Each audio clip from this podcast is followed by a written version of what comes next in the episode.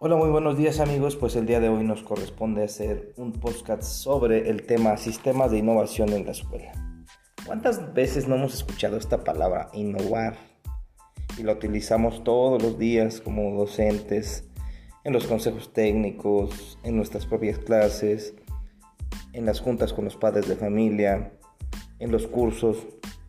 Pero, ¿en verdad sabemos qué es innovar?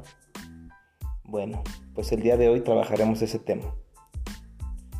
No olvidemos que todos los docentes o personas que tienen la difícil tarea de interactuar con alumnos con la finalidad de proporcionar aprendizaje o algún conocimiento, tenemos que aunar a eso la innovación.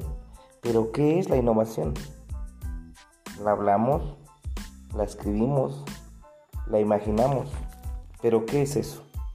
No olvidemos que tanto profesores, educadores, maestros, somos el primer ensamble con el conocimiento y ahí la titánica tarea de transmitir el conocimiento de una manera que los niños lo puedan comprender, interiorizar y finalmente poder utilizarlo en su vida cotidiana. Parece algo fácil en el argot del docente, pero requiere un gran esfuerzo y compromiso por parte de nosotros como docentes. Tenemos que dar ese plus a veces la rutina, a veces la carga administrativa, pues nos hace hacer las cosas por hacer. Tratar de cumplir el famoso cumplimiento, ¿no? Cumplo y miento a la vez. Pero tenemos que conocer permanentemente los elementos externos a los que representa el aprendizaje para el alumno. ¿no? no podemos hablar de que todos los alumnos son iguales. Tenemos que conocer su contexto, tenemos que conocer sus conocimientos previos ante todo, eh, su estado emocional, cómo viene el niño de casa, ¿no? si tiene algún problema, si los papás están en discusión, pues el niño obviamente va a llegar a la escuela y no va a aprender. Su estado de ánimo, sus estilos y ritmos de aprendizaje, porque no todos los niños aprenden de la misma forma. Y a veces cometemos el error como docentes de ayudar al niño que va mejor, al que tiene la mejor letra, al que tiene mejor desempeño. Y eso es un error, ya que el que más nos necesita es el niño que más se le dificulta aprender. Incluso tenemos que tener en cuenta su alimentación. Si el niño viene alimentado, si no lo hace así, pues va a venir todo este, decaído, no va a tener este, pues ganas de aprender. Él va a estar pensando en, el lunch, en, el desayuno, o el famoso dolor de cabeza, el mareo, incluso hemos llegado a, saber de niños que, se desmayan por, la falta de, una buena alimentación. No debemos olvidar que un profesor debe de ir más allá de ser un robot que da explicaciones, ya que somos el primer contacto con el mundo exterior.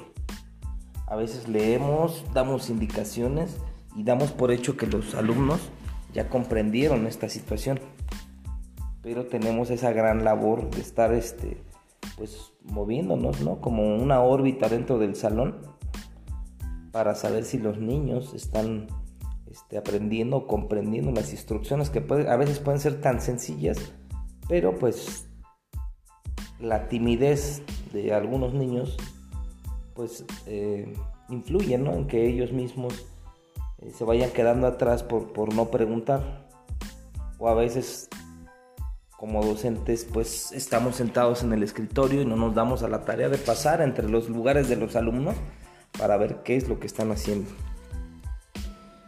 Ok, bueno, otra, otra situación es la información. La información tiene un valor inigualable, pero una de las tareas más importantes es que los alumnos puedan aprender a seleccionar esta información, ya que como sabemos los niños ahora son nativos digitales y tienen un sinfín de fuentes de información. ¿A qué me refiero con esto? Que pues ahorita un niño ya tiene un celular, tiene acceso a una computadora, tiene acceso a, diferentes este, fuentes de información, pero ¿qué es lo que hace el niño? Selecciona, corta, pega o va a internet, hágame esta tarea y ahí queda, ¿no? Ahí queda la actividad. Y también depende del maestro, recae en el maestro el revisar esta información, enseñarle al niño a seleccionarla a este, resumirla y poder aplicarla. A veces, repito, la carga administrativa no nos permite esta situación. Ok, es nuestra responsabilidad como docentes enseñar a los niños a que piensen, incentivarlos a descubrir, invertir y proponer nuevas opciones. Para ello tenemos algunos objetivos básicos, como es el, principio básico del learning by doing, que significa aprendiendo haciendo. Una de las formas más básicas del constructivismo, ¿no? donde vamos a enseñar a los alumnos por medio de la manipulación de objetos, que no todo se quede ahí en instrucciones vanas, llevar al niño a que experimente ese aprendizaje que está haciendo dentro del aula. Si estamos hablando de, no sé, de, de la planta, pues que el niño haga su germinador y vaya observando ese proceso que va llevando esta, esta situación para que no se quede todo en, en letras y palabras, ¿verdad? Tener una cultura de la innovación, un nuevo modelo este, educativo con, con fundamentos transformación curricular, espacial y aplicación de teorías de renovación de los procesos. Todos los días tenemos esa tarea de cambiar nuestros procesos de enseñanza, ya que a veces pensamos nosotros que pues todo lo sabemos, ¿no? Pero toda la información va cambiando día con día, todos los métodos van cambiando día con día. Ahora los niños pues están muy expuestos a, a, este, a los videojuegos, a, este, a la televisión, al internet, a los impulsos electrónicos. Y si nosotros llegamos con nuestro GIS y nuestra actitud baja, pues no vamos, no vamos a, poder captar esa este, atención de los alumnos. Tenemos una gran responsabilidad. Y a todo esto, pues una pregunta muy, muy importante que sería ¿qué es la creatividad? Pues la creatividad no es más ni menos que buscar la libertad dentro de las limitaciones que tenemos.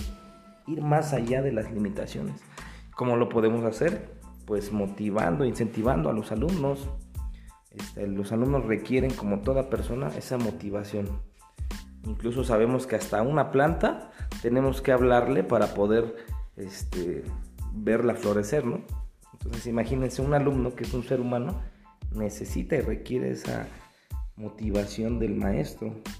Pero ¿cómo lo voy a hacer con mis alumnos si yo como docente no estoy motivado? También tenemos que innovar. Innovar. ¿Qué es hacer que las ideas creativas se vuelvan una realidad? ¿Cuántas veces como docentes tenemos la idea de hacer algo especial con nuestros alumnos una manera diferente y nos limitamos por el que va a decir mi compañero. Si saco a mis alumnos al patio se va a enojar el director, pero tenemos que ir más allá de nuestros límites. Y como, como esto, pues tenemos varios ejemplos, como Walt Disney, como Steve Jobs, como Julio Verne, que fueron personas que innovaron, que fueron más allá y, e hicieron que esos sueños se cumplieran. Y de esta forma es como nosotros como docentes vamos a incentivar a los alumnos a ir más allá.